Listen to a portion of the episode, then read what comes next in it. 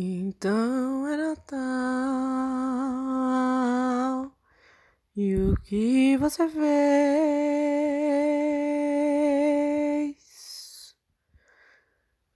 Tentei lidar com crises de ansiedade, pânico, medo, aflição diante de uma pandemia onde não pude ter contato com os seres humanos por longos dias, por longas semanas, onde o medo, o pavor e o pânico eram o que me dominavam. Também tentei fazer academia online, não deu certo. Tentei me exercitar mentalmente, muito menos. Ganhei uns quilinhos a mais e tô aqui. Comecei um podcast. Solta a vinheta. Olá, meus queridos amigos. Está começando mais um Sem Forma Podcast. Esse podcast pro alto, alto astral. Né? Eu não queria falar de Natal, porque. Natal. Natal. Natal. Natal. Enfim, eu não tenho nada de legal para falar do Natal. Não. Acho que faz uns 5 anos, 6 anos que eu não gosto mais de Natal. Eu não me sinto. sei lá, me irrita. Eu era muito entusiasta do ai, vamos iluminar e vamos fazer algo juntos, em família, e não sei o que lá. E dadas as, as circunstâncias da vida, os acontecimentos dos anos, né, meus queridos? Assim, acho que eu não comemoro Natal desde 2017. 2017 matou todo o espírito natalino, toda a expectativa positiva de fim de ano que eu poderia ter. Então, é, é isso. E sem falar que eu não tenho aqui para contar para ninguém uma história de Natal. Tipo, nossa, eu tava com a família ou com os meus amigos. Não, não tem nada muito. Não tem nada interessante. Não sou tão divertida assim, nem muito pra cima. Festa de fim de ano. Não tinha namoradinho, não tinha. É, não, não tive nenhuma história cabulosa, algo que eu pudesse contar. Nem os tios para falar. E os namoradinhos eu tinha, tenho, assim, presentemente falando. Então é isso, sem graça meu Natal. E eu nem queria falar do Natal porque dá aquela pressão de que tem que falar do Natal porque é dezembro. E porque tem o um Natal. Como o Natal tá aí, você já ouviu tanta palavra Natal. Né? A gente não tá muito no espírito do Natal. E agora você só vai ouvir Natal. E a palavra Natal está perdendo sentido para você, assim como o evento em si, né? Não, não tô falando, enfim. Não tô pondo nem crença nisso, é só o evento mesmo, senhor. Se juntar com a família, perdendo sentido junto com a palavra Natal, tá? Minha visão pessimista a respeito disso? Com certeza. não seja, não se apoiem na minha no meu estado de espírito, certo? Aproveitem vocês o espírito natalino de cada um. Enfim, vai chegando o fim de ano, né? A gente vê 2020 esse ano aí turbulento, de grandes emoções, muitas delas ruins, apesar de alguns momentos de glória, né? Eu creio que dizer que só teve momentos ruins é, é difícil, é um pouco injusto. Não tô dizendo que foi tudo muito bom, certo? Mas teve um dia ou outro aí que se a gente der um punhadinho, vai ter coisa boa. Se não teve, eu sinto muito. Dias melhores virão. Eu tenho buscado construir essa esperança, né? Eu entendi que viver na realidade pessimista é ruim, consome os ossos e tira a alegria de viver. Né? Não que seja fácil, porque, como vocês podem ter percebido enquanto eu falava sobre o Natal, tem uma, uma coisa, tem um lado pessimista, né? mas, mas é copo meio vazio, né? Aquela visão negativa. Acho que até mais realista das coisas em alguns sentidos. Bom, como eu tava falando, o fim desse ano me trouxe muito a reflexão assim de, cara, eu preciso ter dinheiro. eu preciso de dinheiro. E não, não sentindo materialista né? Pra quem não sabe, eu já tenho meus 25 anos. 25 anos. Meu Deus, é daqui pra frente é os 30. Eu não posso dizer que eu conquistei coisas é, fisicamente, é, materialmente falando, né? Uh, e não sei se eu consigo. Acho que, para quem não sabe, né, por conta da depressão, de, de questões da minha, das minhas emoções, eu fiquei muito parada profissionalmente. E 2020, 2021 é o ano onde eu vou pôr mais a minha cara a tapa para desenvolver esse meu lado empreendedora, colocar uh, ah, para fora os planos, as ideias, as coisas que eu tenho, né? E mas eu sinto essa pressão de ter dinheiro ainda sendo criativa, né? Porque eu me sinto culpada em cobrar por aquilo que me faz bem, sabe? Eu me sinto culpada de dar valor para aquilo que eu faço e que me traz uma satisfação simplesmente por ter feito. Então, quando eu faço algum quadro, quando eu faço alguma coisa, eu me sinto mal, eu me sinto culpada porque eu me diverti fazendo, porque me fez bem. E eu estou colocando preço nisso. Entende? Como se assim, acho que o crescer na cultura, né, onde a arte, onde o comércio, o vender a miçanga na praia, ou pintar quadros de casas, de, enfim, natureza morta, né? Tudo isso muito desvalorizado, muito, nossa, isso aqui é ruim, ou o que é bom, o que é ruim, o que, que é valor, o que, que não é. Então eu fico sempre pensando, né, se eu consigo ser relevante o suficiente para as pessoas olharem para o meu trabalho e falarem: "Uau, eu quero isso que você faz na minha casa" né?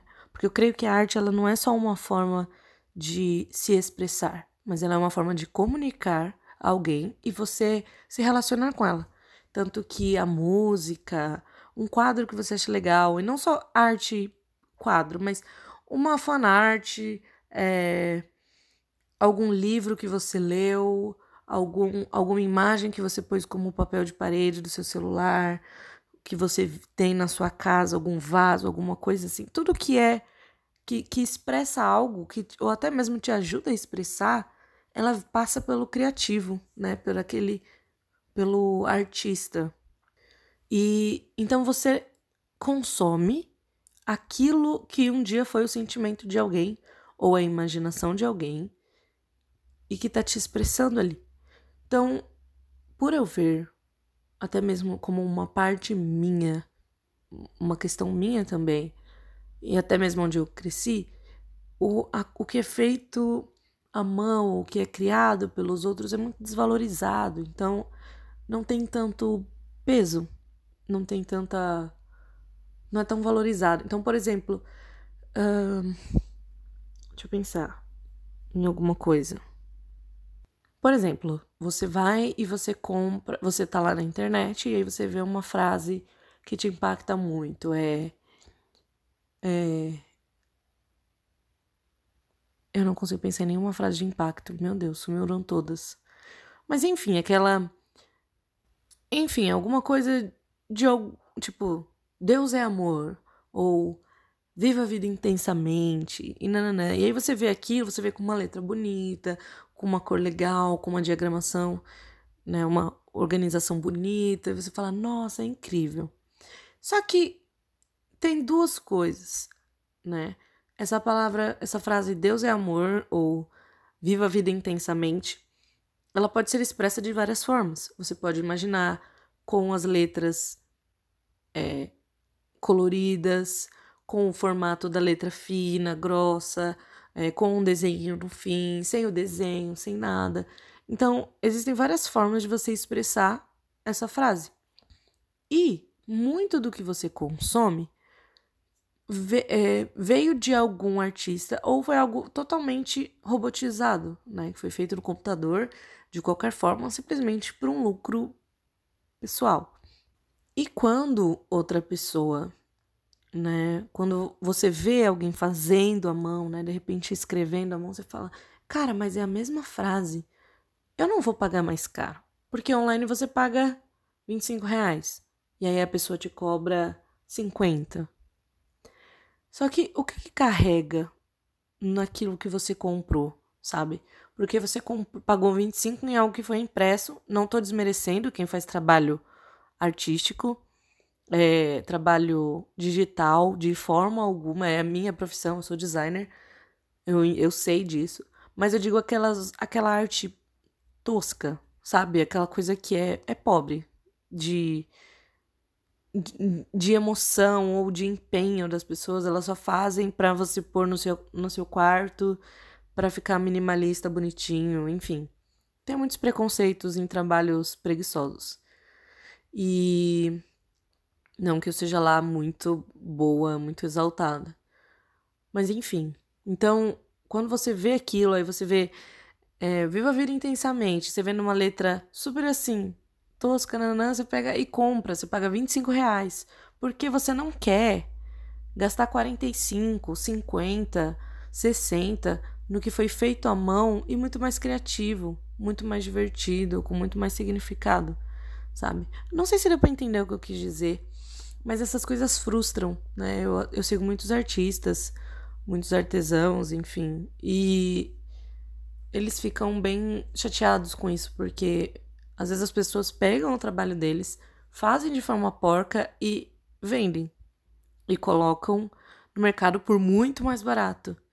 Então, a arte que é feita por um indivíduo em si, ela é desvalorizada diante de uma massa, de uma produção muito maior, né? E isso me desmotiva muito. Eu, como eu sou designer formada e eu tenho atuado na arte, na área de de coisas artesanais, né? Eu não uso muito o computador, não é nem por por não saber, é simplesmente por uma questão de gosto pelo meu trabalho e por eu gostar de fazer a mão, de pegar assim. Então, eu tenho muita, muita habilidade com pinturas, desenhos, é, bordado, escrita. Eu tenho muita habilidade com essas coisas, apesar de me achar medíocre em todas elas. Amigos, por favor, não me batam e nem briguem comigo por este esta observação pessoal, mas é como às vezes eu me, me vejo. Não acho que eu sou tão boa em tudo isso, sim. Acho que eu sou mediana é, no que eu faço. Aquela, né? Comparando com todo mundo, eu sou. Estou sempre abaixo de alguém. Enfim, não vou entrar nessa baixaria. Mas é isso, então eu me sinto muito pressionada a ter dinheiro nesse momento capitalista que nós vivemos. Vamos todos virar socialistas, gente. Todo mundo tendo igual. A gente tirando dinheiro dos famosos e dando para os pobres. Eu, no caso. ai, ai, ai, ai, ai, viu? Ou só. Enfim, deixa eu ficar quieta que eu entrar numa discussão um pouco. Uah, cabulosa, deixa quieta, não quero. E um, é isso. E aí eu me sinto nessa culpa de cobrar, então eu fico achando que eu tô desvalorizando e, e tem algo no fundo da minha mente falando: ou, oh, na moral, você tá se vendendo por muito pouco. Porque é, me, é, de certa forma, me vender, né? Tudo que você faz, todo o trabalho, você está se vendendo. E eu fico naquela pressão de cobrar pouco com o que eu faço o que eu faço, porque eu acho que as pessoas não vão querer porque eu sou medíocre ou eu não sou o suficiente, sabe? E isso é bem chato. Esse fim de ano eu tenho refletido bastante sobre isso. E é muito, muito chato, porque da mesma forma que tem uma vozinha falando, cara, você deveria se valorizar mais, você deveria fazer mais, a outra vozinha fala, meu, você não devia tanto, você não é tudo isso para cobrar tanto, sabe? E enfim. E eu também reparei assim, né, que junto dessa pressão toda, eu tava ah, sei lá, a cabeça vai criando, né, essas teorias de não, mas você é isso, você é aquilo outro, coisa de impostor, de não achar que é, enfim. Eu tenho uma uma coisa que eu queria perguntar, na verdade, para vocês, se vocês também têm isso, que é criar um cenário de algo que nunca vai acontecer. Ai, Vanessa, pelo amor de Deus, isso é fanfic fala.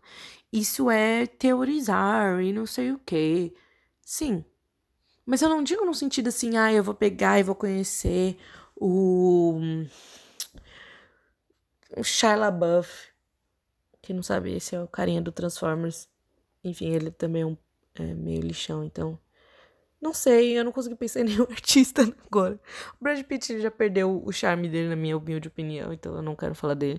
George Clooney tá batido também. Ah, imagina uma pessoa muito bonita. Ou.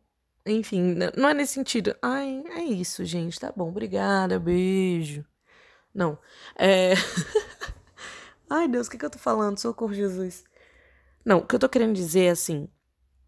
Não são fantasias ou imaginações muito além da realidade. Tipo, nossa, eu vou estar andando na rua e aí eu vou trombar com o, o, o algum ator famoso que fez Os Vingadores, porque eu não lembro do nome de ninguém, ou alguém que eu admiro. Não vou pegar e encontrar o. É isso, essa pessoa. Nossa, realmente não tá vendo ninguém na minha cabeça, entendi. Não é pra eu citar nomes. Enfim, não é uma coisa de impossibilidade humana, é, de, de universos diferentes. Mas eu digo assim, de coisas do dia a dia, por exemplo. É, eu fui visitar uma amiga e eu pensei assim: nossa, eu vou visitar essa amiga, eu vou chegar lá, eu vou falar assim, assim, assim. Aí a gente vai pra fazer isso, isso e isso e aquilo outro. E na minha cabeça ficava passando que isso ia acontecer do jeito que eu tinha pensado. Só que não aconteceu, né? Não, não aconteceu essa situação. E ela nunca aconteceria, porque ela foi uma situação totalmente hipotética e que eu mesma criei, que não tinha como acontecer, não ia acontecer do jeito que eu estava pensando, mas a minha mente, ela criou como se fosse uma premonição. Ao contrário, uma premonição do que não ia acontecer.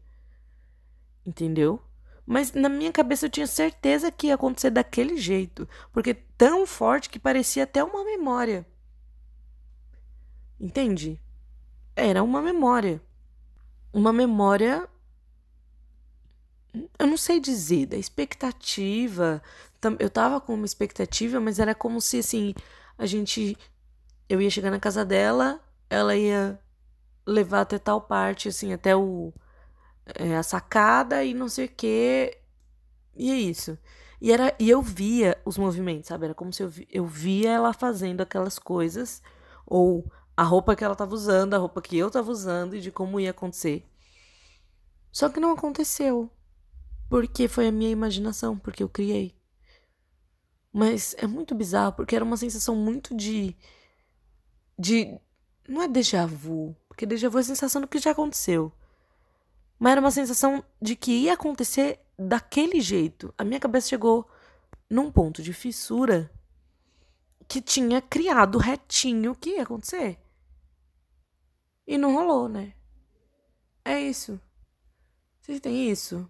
Mas, mas, é tão real que parece até palpável. Não é assim, ah, eu vou encontrar o Zac Efron na rua. Ou, ah, eu vou estar tá aqui no metrô e vai aparecer um cara. Não, não é esse tipo de coisa. São memórias do cotidiano que são muito reais e até. Nossa, é, é bizarro isso. Eu acho isso muito bizarro. Eu fico tentando entender falando, minha querida. Não precisa. Precisa ir para essa realidade alternativa, né? E foi muito melhor do que eu tinha planejado esse encontro, né? Com todos os cuidados, foi muito bom. E. Mas eu fiquei pensando, eu falei, nossa, a nossa cabeça, ela realmente cria algumas situações, né? Como um mecanismo de defesa, ou até mesmo, pelo menos eu penso, né? De que para alertar de que, olha, vai dar certo, não precisa de tudo isso. Ou se isso não for um consolo, vai também ser como algo que pode até tirar você do eixo. Você fala, nossa, vou encontrar a pessoa e vai dar errado e nananã. Os pensamentos catastróficos, né? O meu, meu médico disse. Pensamentos catastróficos. E catástrofe é uma palavra que faz jus ao significado. É uma catástrofe. Meu, pá, catástrofe. É.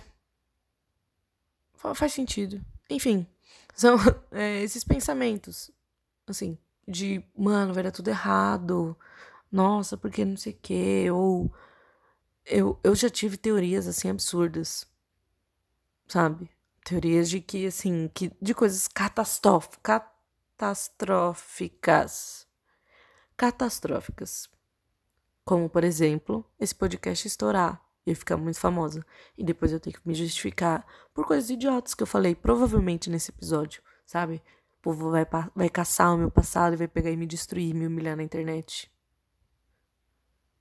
Eu não sou tão assim relevante para todo dia de destruição. E eu nem creio que vai acontecer. Mas é isso. Tá bom? Esse é o episódio de hoje. Desculpa aí a bagunça. Um bom Natal para vocês. Se quiser divulgar para algum amiguinho, para alguma amiguinha, algum colega. Que eu acho que podcast é algo muito pessoal, né? Às vezes a gente não quer compartilhar. Mas se vocês quiserem que os meus pensamentos catastróficos se tornem realidade, compartilha com alguém. e depois me fala o que, que vocês acharam, o que, que vocês estão achando. É, estamos chegando no fim do nosso podcast desse ano. O Galo cantou. Mas vamos ver, né? Vai até o episódio 10. Quem sabe renovado para uma segunda temporada. E nos tornamos, ah, como eu tinha falado, nosso querido Supernatural. Nossa série de podcasts. Mas é isso. Você me fala aí se vocês gostaram. Vocês têm alguma sugestão? Manda pra mim. Vai ser legal. Tá bom? É isso. Um beijo e até mais.